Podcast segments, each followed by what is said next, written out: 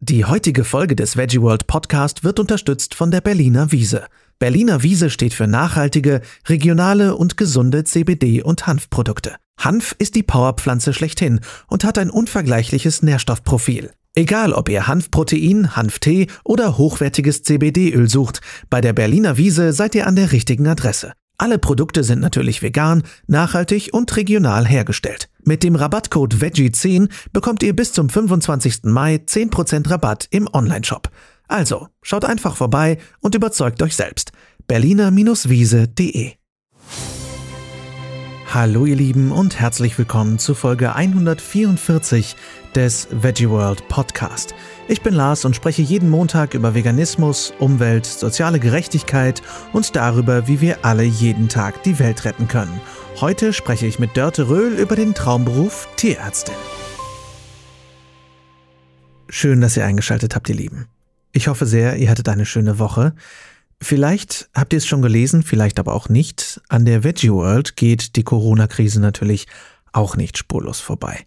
Schweren Herzens müssen wir euch deswegen mitteilen, dass alle Veggie World Messen 2020 verschoben werden. Unter Eventveranstaltern herrscht momentan sehr große Unsicherheit und nach heutigem Stand ist es unwahrscheinlich, dass in diesem Jahr überhaupt noch größere Indoor-Events zum Vergnügen stattfinden können. Und wenn sogar das Oktoberfest abgesagt wird, dann ist es sehr unwahrscheinlich, dass andere Veranstaltungen noch erlaubt sein werden. Deswegen und natürlich zum Schutz aller Besucherinnen und Ausstellerinnen wird es 2020 keine Veggie World Messen geben. Wir hoffen natürlich auf das Beste und freuen uns sehr auf 2021 und es wird hinter den Kulissen auch schon sehr viel geplant und zum Beispiel soll es 2021 das erste Veggie World Camp Out geben diejenigen von euch, die vielleicht schon mal vom UK Vegan Campout gehört haben, wo ich letztes Jahr auch war, was sehr, sehr, sehr cool ist, die können sich vielleicht ungefähr vorstellen, wie das werden wird. Also da werden erste Pläne gehegt zum Veggie World Campout 2021. Es wird wieder was kommen. Es werden auch wieder Veggie World Messen kommen. Nur 2020 müssen wir ein bisschen auf die Bremse treten. Natürlich könnt ihr euch bereits gekaufte Tickets für das nächste Jahr aufbehalten oder gegen einen Gutschein umtauschen. Und mehr zum Thema Corona-Krise und Veggie World erfahrt ihr in den Show Notes. Ganz herzlichen Dank für eure Unterstützung und für euer Verständnis. Und eine Sache muss ich klarstellen.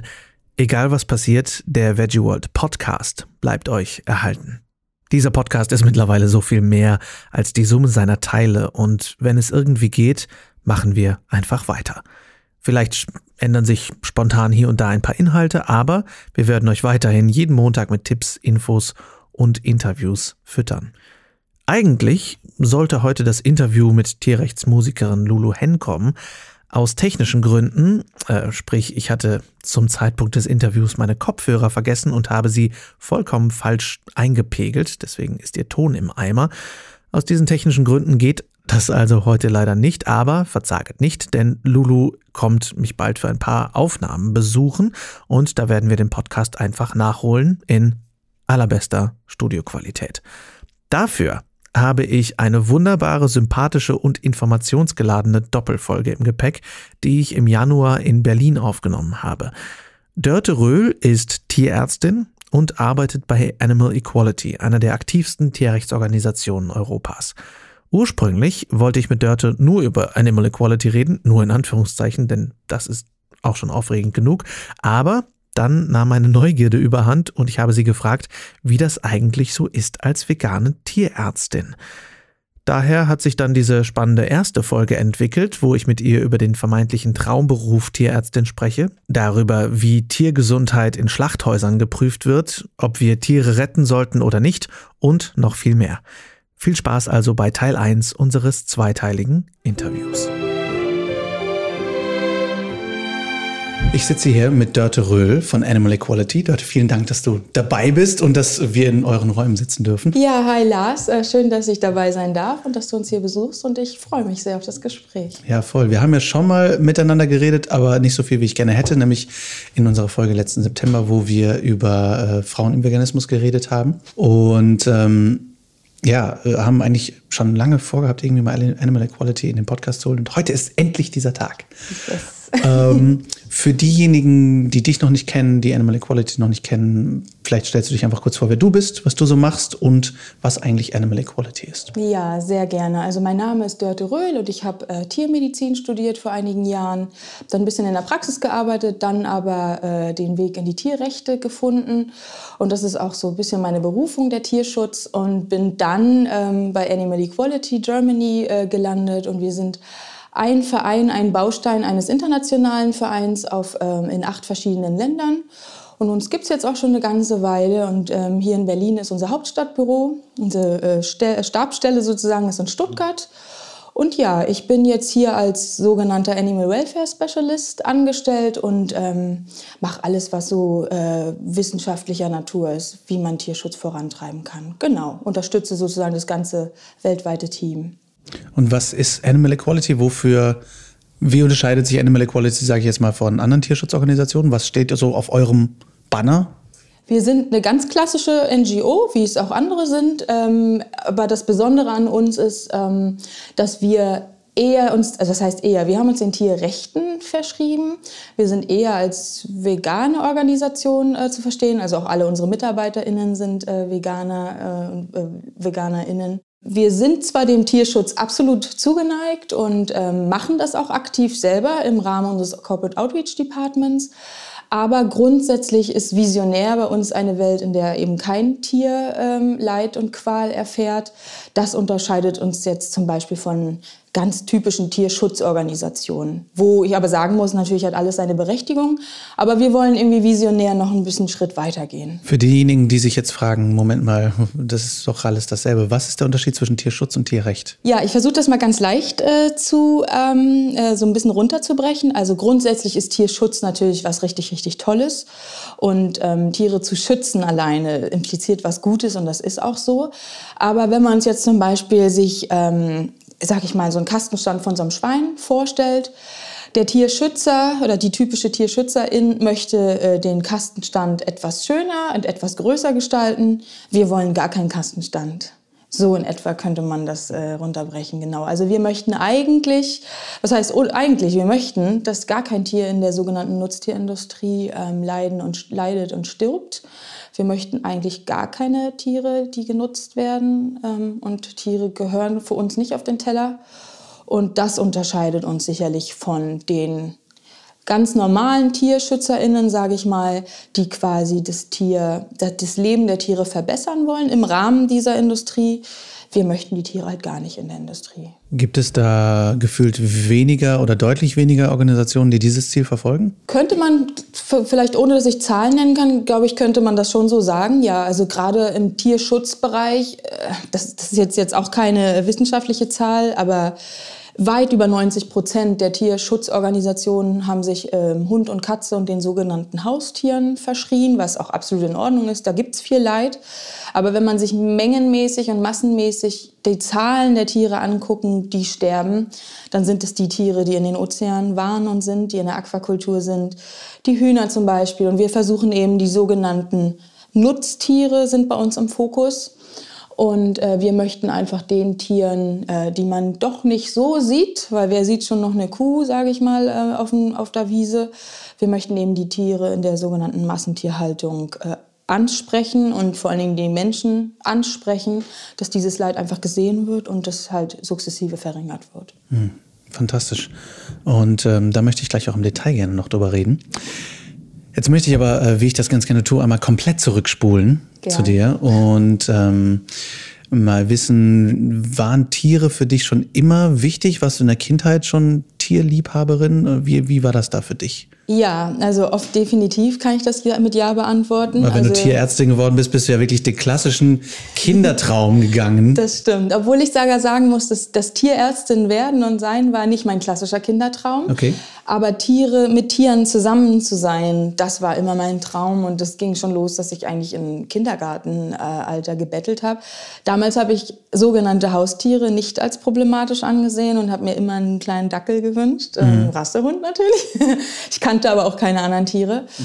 Bis wir so lange gebettelt haben, meine Zwillingsschwester und ich, dass es dann mal einen Wellensittichpark gibt, gab und die waren total toll. Aber naja, die Vogelhaltung als, ist noch mal was ganz anderes im Käfig und so weiter. Aber ich bin auch durch den Hof meiner Oma und durch meine Eltern sehr eng mit Tieren aufgewachsen, war schnell bei den Pferden. Wir hatten dann doch den Familienhund, äh, mit dem ich groß geworden bin und ich hatte eigentlich immer mit Tieren zu tun. Und ich habe mich damals schon irgendwie immer gefragt, ohne dass ich es greifen konnte, ähm, wo jetzt genau der Unterschied eigentlich ist. Weil ich wusste natürlich, welche Tiere äh, geschlachtet, gerupft und was auch immer werden. Aber ich habe das nicht so richtig verstanden, warum der Vogel lieb gehabt wird und der andere halt äh, irgendwie durch den Magen geht. Mhm.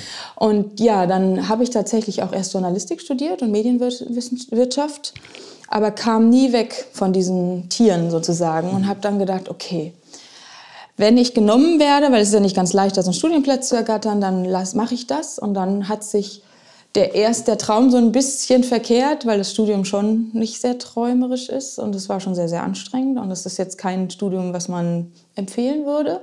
Aber das Wissen, was man natürlich so generiert und ähm, dass man halt Vollzeit sich immer mit den Tieren beschäftigen kann, das ist natürlich ein Traum. Und da bin ich sehr, sehr dankbar, dass ich das machen konnte und ähm, dass ich jetzt mein Wissen, was ich da mühsam erlangen musste, äh, jetzt auch wirklich nutzen kann. Und zwar in einem Rahmen, der mir auch gut gefällt. Denn allein das Impfen und das Zähneziehen und so weiter und so fort, selbst der Hund beim Verkehrsunfall, dem man natürlich gerne hilft, das sind alles Einzelfälle, das ist schön, das machen aber auch sehr viele Tierärztinnen. Aber ich wollte mal so ein bisschen den großen, ganzen Blick nicht verlieren und deswegen, glaube ich, bin ich jetzt im Tierrecht ganz gut aufgehoben.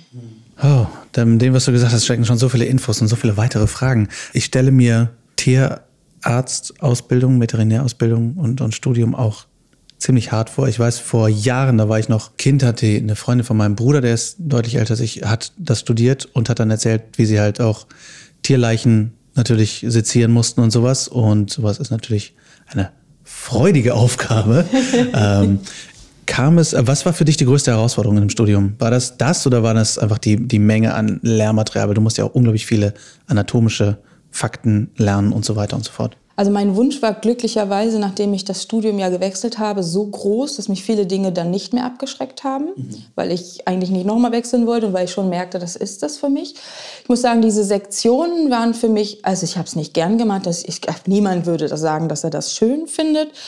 Aber das ist dann, das haben sie uns am Anfang auch erzählt, also es ist nicht so, dass irgendein Tier dafür gelitten oder gestorben ist. Das sind wirklich Tiere, die sozusagen also ich will Tiere nie als Abfall, ähm, aber es, es, sind sozusagen Tiere, die vielleicht am ihrem Lebensende waren, die in der Tierklinik eingeschläfert wurden, die vielleicht sogar eines natürlichen Todes gestorben sind, die wurden dann eben mit Einverständnis ihrer HalterInnen ähm, zur Sektion dann eben freigegeben, dass eben noch wir StudentInnen daran äh, lernen durften.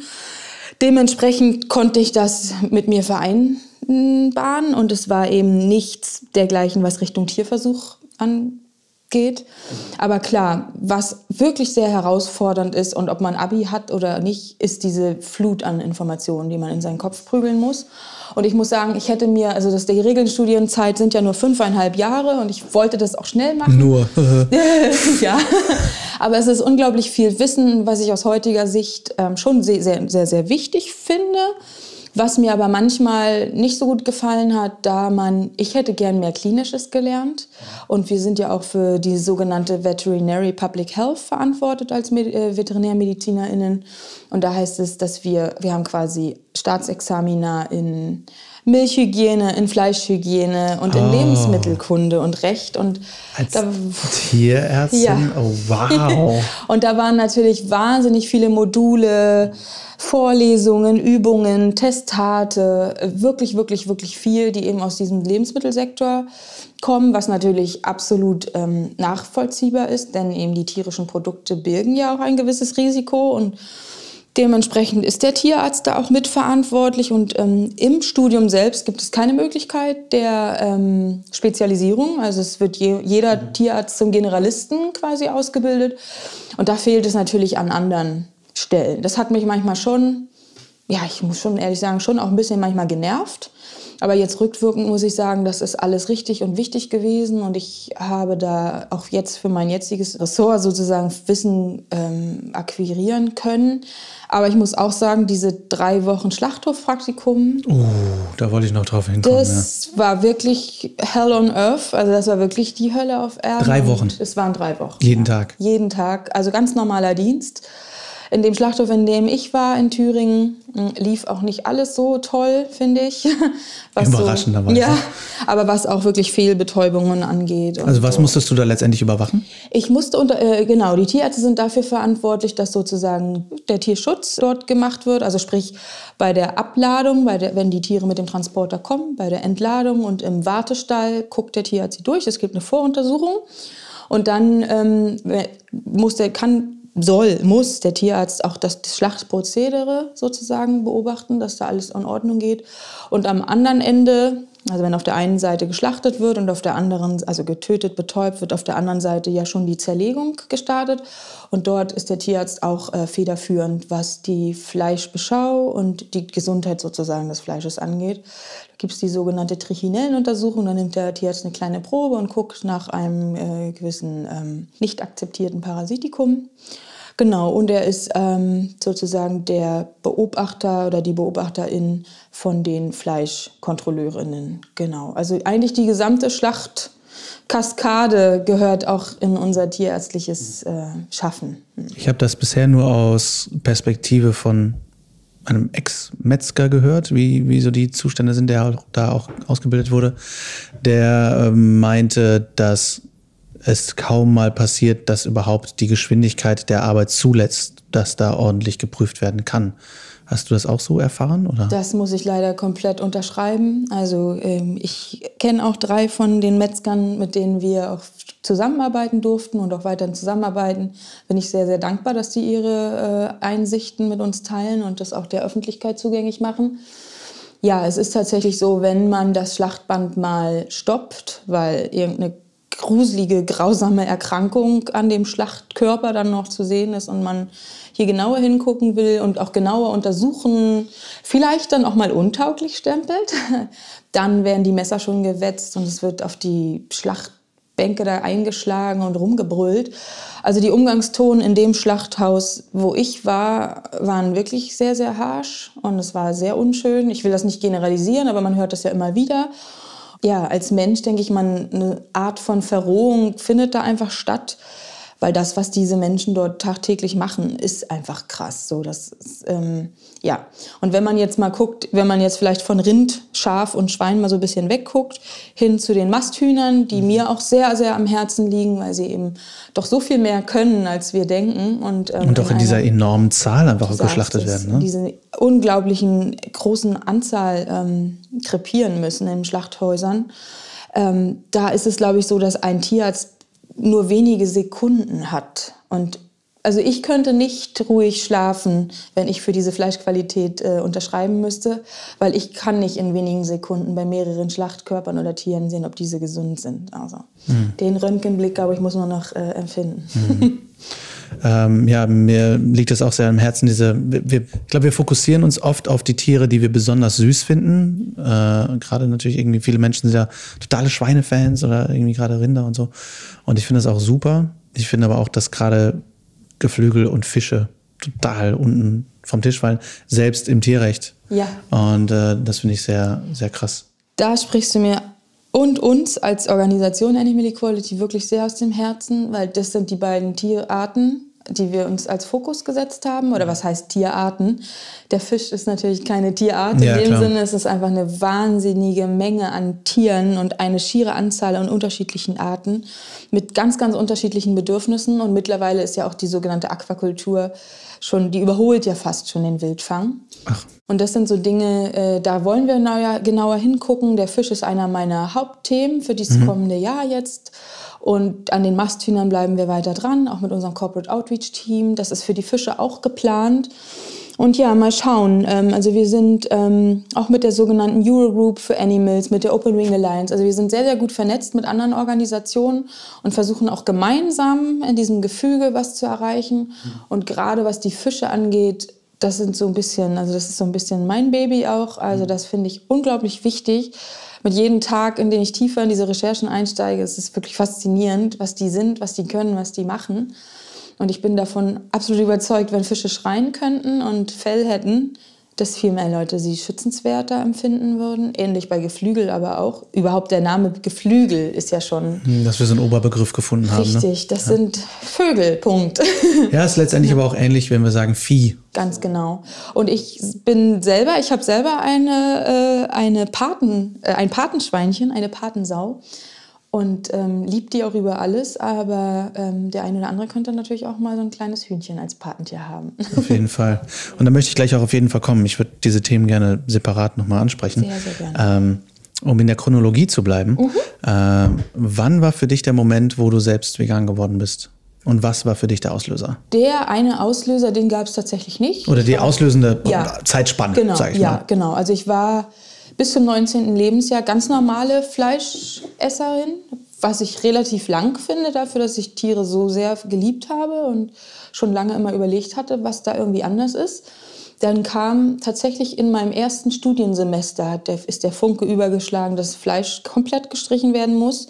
Und das ist eigentlich sogar eine ganz schöne Geschichte, weil es war ähm, in dem landwirtschaftlichen Praktikum, was wir machen mussten. Und da war ich ganz in der Nähe, in, in, in Mecklenburg-Vorpommern, ganz in der Nähe bei einer Bauernfamilie, die so Robusthaltung für Rinder hatten. Die hatten keine Melkrinder, die hatten quasi Fleischrassen und die waren in der Robusthaltung immer draußen. Die haben auch ihre Kälber im, im Schnee zur Welt gebracht und es war wirklich, wirklich, wirklich schön dort. Ne? Und ich da habe ich gedacht, mein Gott. Und dann wollte er mir am Ende äh, des Praktikums so ein Stück Fleisch schenken. Ich dachte, mein Gott, ich kann es ja nicht absagen, aber ich habe gesagt, ich werde das nicht essen, ich schenke das meinem Vater. Und das war dann der Tag, wo ich dachte, nee, alle diese Tiere werden nicht mehr für mich sterben müssen. Die haben dort nicht im großen Stil gelitten, wie wir es aus der Massentier halten können, aber klar, sie waren eingesperrt. Äh, sie hatten kein eigenes Bestimmungsrecht, ob sie schwanger werden oder nicht. Und am Ende des Tages ist kein Tier eines natürlichen Todes gestorben. Das war der Auslöser zum Vegetarismus. Und zum Veganismus, das hat dann noch einige Jahre gedauert, als ich tatsächlich hier in Berlin so ein bisschen in der Tierrechtsszene, so Grassroots-Aktionen mitgemacht habe, habe ich halt viele andere TierschützerInnen und TierrechtlerInnen vor allen Dingen auch kennengelernt. Und dann war das 2014, ähm, ist das dann passiert sozusagen. So, äh, dann tatsächlich auch relativ schnell von einem Tag auf den anderen. Da war ProVeg und auch das Tierschutzbüro ein bisschen noch dran beteiligt, damals noch der Vegetarierbund. Mhm. Und die haben mir auch beigebracht, wie man toll, lecker vegan kocht und dieser Zusammenhalt und dieses gemeinsame Ziel hat mich damals auch total beflügelt, dass ich das dann tatsächlich gar nicht so schwer fand, muss ich ah, sagen. Ja. ja. Ja. den Umstieg selber fand ich auch nicht wirklich schwer. Hat aber auch gedauert bei uns. Ja. Aber ähm, ich finde es halt spannend, dass einfach gerade wenn du so viel mit Tieren zu tun hattest, wann eigentlich da so diese Entwicklung kam. Und ähm, eine Sache, die mich noch bei Tierarzt sein sehr interessiert, ist, Hast du als Tierärztin auch einfach so im Beruf gearbeitet oder bist du direkt in Tier, ins Tierrecht? Ja, doch. Ich habe einige Jahre als ganz normale praktizierende mhm. Tierärztin gearbeitet, in, äh, hier in Berlin vor allen Dingen und in Brandenburg und habe da den ganz normalen Alltag gehabt. Das war mir auch wichtig. Mhm. Ähm, das war aber im, in, dem, in der ganz normalen, in Anführungszeichen, Kleintierpraxis mit, ich habe immer sehr viel Kaninchen und Chinchillas und Hamster und Vögel und auch Reptilien gemacht, weil die Tiere auch sehr vernachlässigt sind und viele Tierärztinnen sich eher mit ähm, Hund und Katze ganz gut auskennen und das andere mhm. so ein bisschen randomly so mitmachen und das sind so ganz andere Tiere und da habe ich auch schon die Fische kennengelernt und auch die Vögel, da kam dann auch mal ein Hühnchen in die Praxis, das war toll.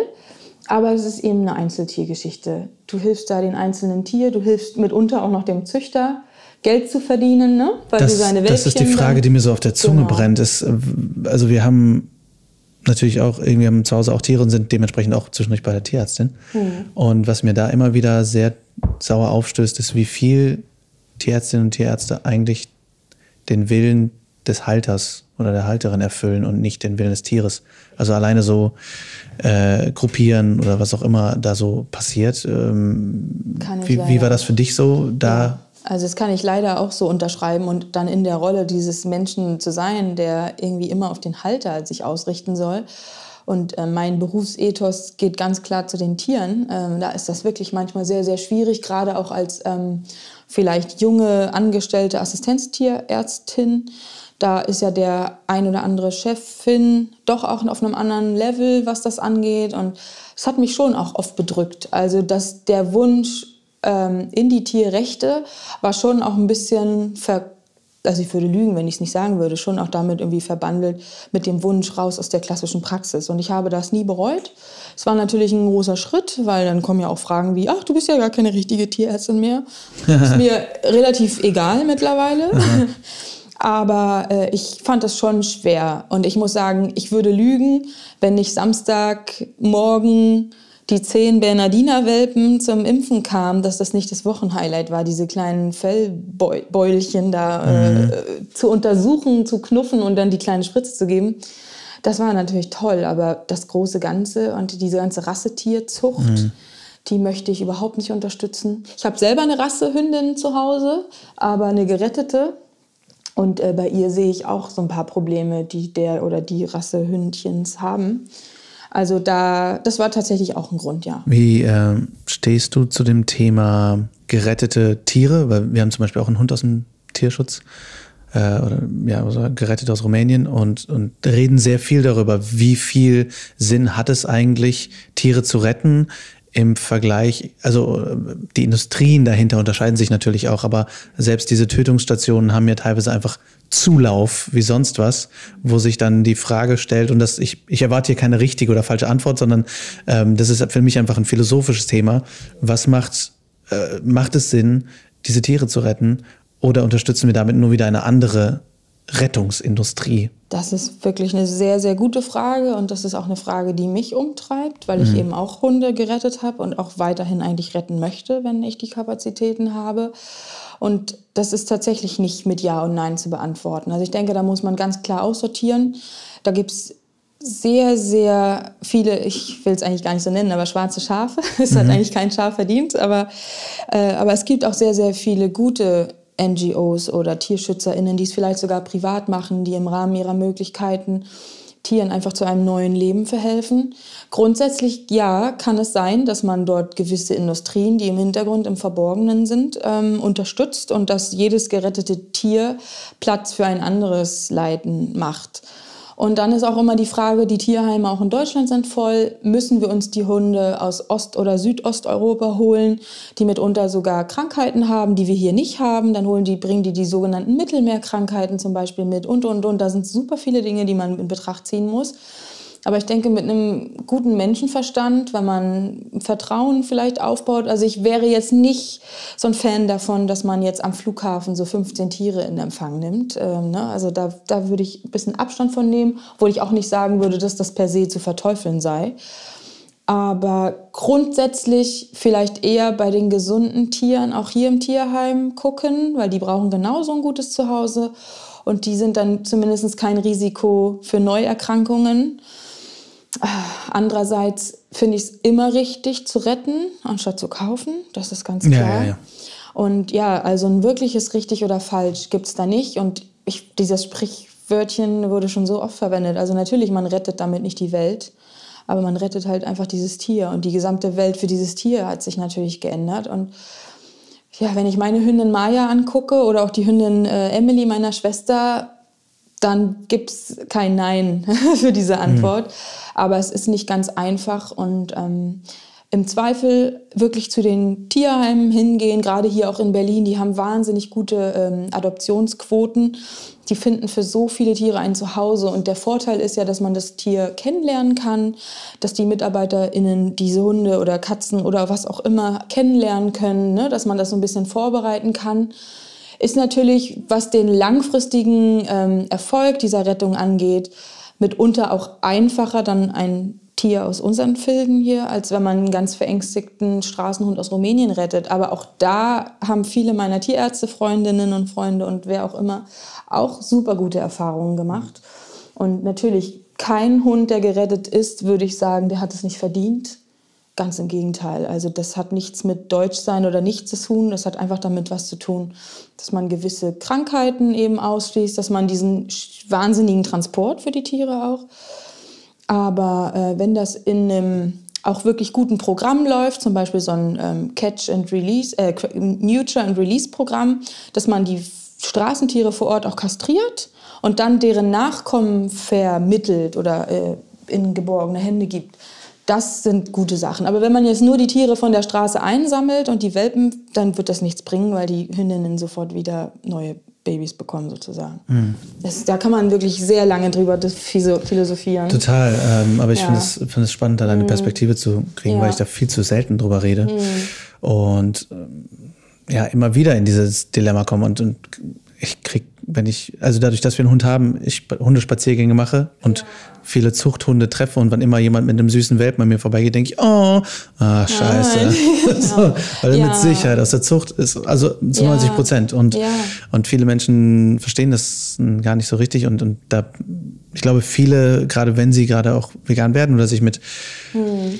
Tierrecht befassen und so, möchten auch einfach Tieren helfen, Tiere retten in irgendeiner Form. Und ich finde, das sind einfach Fragen, die gestellt werden müssen. Absolut, da bin ich absolut bei dir. Und ähm, ich habe eben auch die Erfahrung gemacht in der Praxis, dass auch Menschen, die Tiere gerettet haben, sich auch sehr unglücklich damit gemacht haben, wenn denn diese Hunde das waren jetzt oft Hunde, äh, todkrank waren und zwar mit Dingen, die nur behandelbar sind, also symptomatischer Natur, dass man es wirklich nicht heilen kann und dass mhm. man es nur aufhalten kann und dass diese Hunde lebenslänglich wirklich sehr, sehr krank sind. Und dann verstehe ich den oder die eine oder andere Halterin natürlich auch, die sich dann vielleicht doch leider zu dem Kauf eines gut äh, ja, wie kann man gut züchten, aber eines gezüchteten Hundes dann hinreißen lassen. Wobei es ja auch diese sagen, Zuchtschäden gibt. Also das ist richtig, ja auch das Ding. Also richtig. ich habe so viele Hunde schon mit ja. Zuchtschäden gesehen, wo ich denke, Absolut. aber Hauptsache aus der Zucht nehmen ja. für 1500 Euro. Ich denke auch, man soll sich so ein bisschen von diesen, von diesen Ängsten, dass man einen geretteten Hund aufnimmt, einfach lösen. Hm. Weil man hat so viel, äh, man so viel Wissen über, meistens über die Hunde, selbst wenn die auf der Straße gefangen wurden.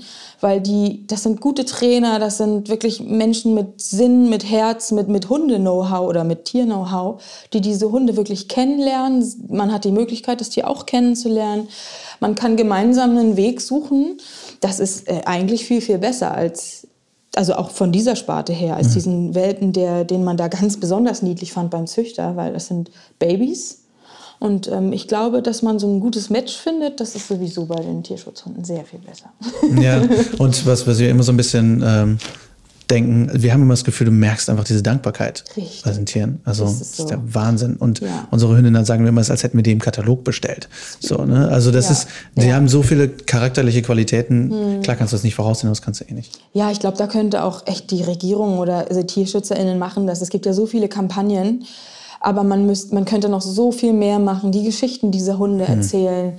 Was ist aus ihnen geworden? Und jeder ist doch da äh, ähm, Tränen berührt, wenn so Straßenhunde sich ihr Härchen selber aussuchen. Total. Und so, ne? Und dann, ich denke, man müsste die Hunde noch viel mehr in den Fokus stellen und man müsste eigentlich diese fatale Qualzucht noch mehr auch in den Fokus stellen. Die Tierärzteschaft macht es tatsächlich auch schon, aber in meinen Augen immer noch nicht genügend. Das ist auch nicht leicht. Das ist natürlich jetzt auch nicht der, An, ähm, also ist nicht der Angriffspunkt unserer Organisation. Hm. Aber das ist total wichtig und ich denke, jeder Mensch und vor allen Dingen auch jede Veganerin und jeder Veganer, der irgendwann, wenn er einen Hund hat oder sich Tiere hält, an diese Frage auch kommt, dass man das wirklich auch laut diskutiert und dass man ja. eben auch mal die positiven ähm, ja, Geschichten teilt. Und selbst wenn der Hund dreibeinig durch die Gegend läuft. Ja. Und, und, und. Oder ist er eben ein bisschen ängstlicher? Ich habe auch einen verrückten Hund zu Hause, aber sie ist so liebenswert. Total. Und diese Dankbarkeit habe ich auch gespürt. Die mhm. spüre ich eigentlich jeden Tag. Ich merke schon, wenn wir irgendwann beide keinen Job mehr haben, machen wir einfach Tiere suchen ein Zuhause. genau. Aber ich werde sie alle behalten. Fantastisch. ähm, ich könnte jetzt auch noch ewig weiter über Hunde ja. reden. Ähm, wie, ähm, kommen wir aber mal zu, zu Animal Equality. Mhm. Ähm, wie bist du letztendlich hier gelandet? Wie Gute war Frage. Weg? Gute Frage. Also ganz klassisch tatsächlich über eine Stellenausschreibung. Okay. Ähm, aber ich habe die Arbeit von Animal Equality schon ähm, noch vor Animal Equality Germany verfolgt, sage ich mal. Es wurde ja in, in Spanien gegründet und das spanische Team habe ich schon so ein bisschen, was so ging, verfolgt und ähm, war relativ früh Mitglied Da war ich noch gar nicht vegan, aber mich hat die Arbeit irgendwie fasziniert, dass man eben von diesem Tierrechtspunkt auch angreift und auch, dass die Organisation ähm, selber auch Recherchen macht ähm, und diese äh, Bilder eben veröffentlicht, die ihnen dazu gespielt werden dass ähm, man mit anwaltlicher Hilfe arbeitet, dass man Öffentlichkeitsarbeit macht und dass man auch versucht, auch so ein ähm, Lösungsangebot zu machen. Love Veg ist ja unser Programm, loveveg.de und da wurde schon relativ frühzeitig auch irgendwie gezeigt, was Alternativen sein können, dass das vegan sein und essen doch viel, viel einfacher ist, als die meisten glauben. Und das, da bin ich heute auch sehr stolz auf das Programm, muss ich sagen. Ähm, und jetzt nochmal zu der Frage zurück. Genau, ich ähm, war tatsächlich gar nicht so dringend auf Jobsuche zu der Zeit, aber habe die Arbeit halt immer irgendwie verfolgt. Und dann kamen auch ein paar Mal, Mensch, guck doch mal, da ist eine Stelle frei. Hm. Und dann war das eben das Corporate Outreach. Und damit habe ich angefangen, dass ich sozusagen auf die Unternehmen zugegangen bin und sie im, vor allen Dingen im Must-Tun-Bereich davon mhm. überzeugen wollte und auch habe, bessere Tierschutzstandards ähm, einzuführen. Und das ist das sogenannte European Chicken Commitment, ganz auf Deutsch die Europäische Masthuhn-Initiative. Das ist ein Zusammenschluss aus knapp 30 Tierschutzorganisationen europaweit und auch TierrechtlerInnen, ähm, wo man eben gemeinsam mit einem politischen Ask an diese Unternehmen herantritt. Und äh, im Zuge meiner weiteren Tätigkeit hat sich herauskristallisiert, dass ich als Tierärztin doch vielleicht auch an anderer Stelle mehr gebraucht werde. Und so kam es dann zu meinem Jobwechsel, dass ich jetzt mehr tierärztlich arbeite und dass neue KollegInnen jetzt das Corporate Outreach ähm, Team sind und machen. Und ja, so kam das eigentlich, ganz klassisch. Ach, krass, okay. ja. Weil ich super viele Hörerinnen und Hörer haben, die sagen, boah, ich würde gerne mehr irgendwie machen, aber wie, wie, kann, wie kann ich einen Job machen, ja. der mit meinen äh, ethischen Vorstellungen einhergeht. Das Problem ja. ist, glaube ich, einfach, dass es nicht genug Tierschutzorganisations- oder Tierrechtsorganisationsjobs gibt, wie es Menschen gibt, die sie machen möchten. Ja. Nachhinein hoffe ich sehr, die Message ist angekommen. Meine Frage zum Retten oder Nicht-Retten ist keine einfache. Ich bin aber auch auf jeden Fall dafür, dass wir so vielen Tieren wie nur möglich ein schönes Leben ermöglichen. Wann das klappt und wo wir genauer hinsehen müssen, darauf zielte mein Gedanke ab. Ich hoffe, das kam im Interview durch. Nicht, dass ihr denkt, Lars möchte keine Hunde und Katzen mehr retten, sondern ähm, ich habe einfach aufgrund äh, einiger gelesene Erfahrungen gesehen, dass es einfach Menschen gibt, die auch mit geretteten Tieren Geld machen. Und äh, sowas sollte sich möglichst nicht unterstützen lassen. Übrigens äh, haben mich schon einige Fragen erreicht, ob und wenn ja, wie wir eigentlich unsere Haustiere vegan ernähren können und welche vor allem. Die Frage ist natürlich keine leichte, ich habe sie aber gehört und es wird eine eigene Folge dazu kommen zum Thema vegane Tierernährung. Ich möchte nur, dass sie absolut faktensicher ist und niemanden mit Halbwissen auf komische Ernährungstrips bringen. Ich möchte nämlich nicht indirekt Haustiere auf dem Gewissen haben, wenn ihr wisst, was ich meine. Alle Infos über Dörte, ihre Arbeit bei Animal Equality und natürlich darüber, wie ihr Animal Equality unterstützen könnt, findet ihr wie immer in den Show Notes. Ich hoffe, die Folge hat euch gefallen. Schreibt mir wie immer gern eure Fragen, Themenwünsche und Gedanken an lars at veggieworld.de oder bei Instagram direkt at larswalterofficial und folgt uns auch sehr gern at officialveggieworld. Auf unserem VeggieWorld Blog findet ihr übrigens von letzter Woche drei Rezepte, die wir besprochen oder gekocht haben bei der letzten Herdgeflüster-Folge. Und da werden wir jetzt versuchen, euch diese Rezepte immer ähm, zur Verfügung zu stellen. Und diesmal ist es ein Chili non carne, wie ich es nenne, also ein Chili sin carne, aber ich liebe Wortspiele. Und ähm, das hat ein ganz besonderes äh, kleines Extra, nämlich Kakao. Und ähm, außerdem gibt es wundervolle Cashew Hollandaise mit Spargel und ein Waldkompott Crumble. Sehr zu empfehlen sehr einfach nachzumachen und natürlich rein vegan. Also wenn ihr mal wieder irgendwas ausprobieren möchtet oder eure Freundinnen und Freunde überzeugen möchtet, es lohnt sich wirklich sehr, ganz einfach im Veggie World Blog zu finden. Der Link ist in den Show Notes. Wenn ihr uns unterstützen möchtet, dann abonniert den Podcast natürlich gern in der App eurer Wahl, vor allem natürlich bei Spotify, Google Podcasts oder iTunes.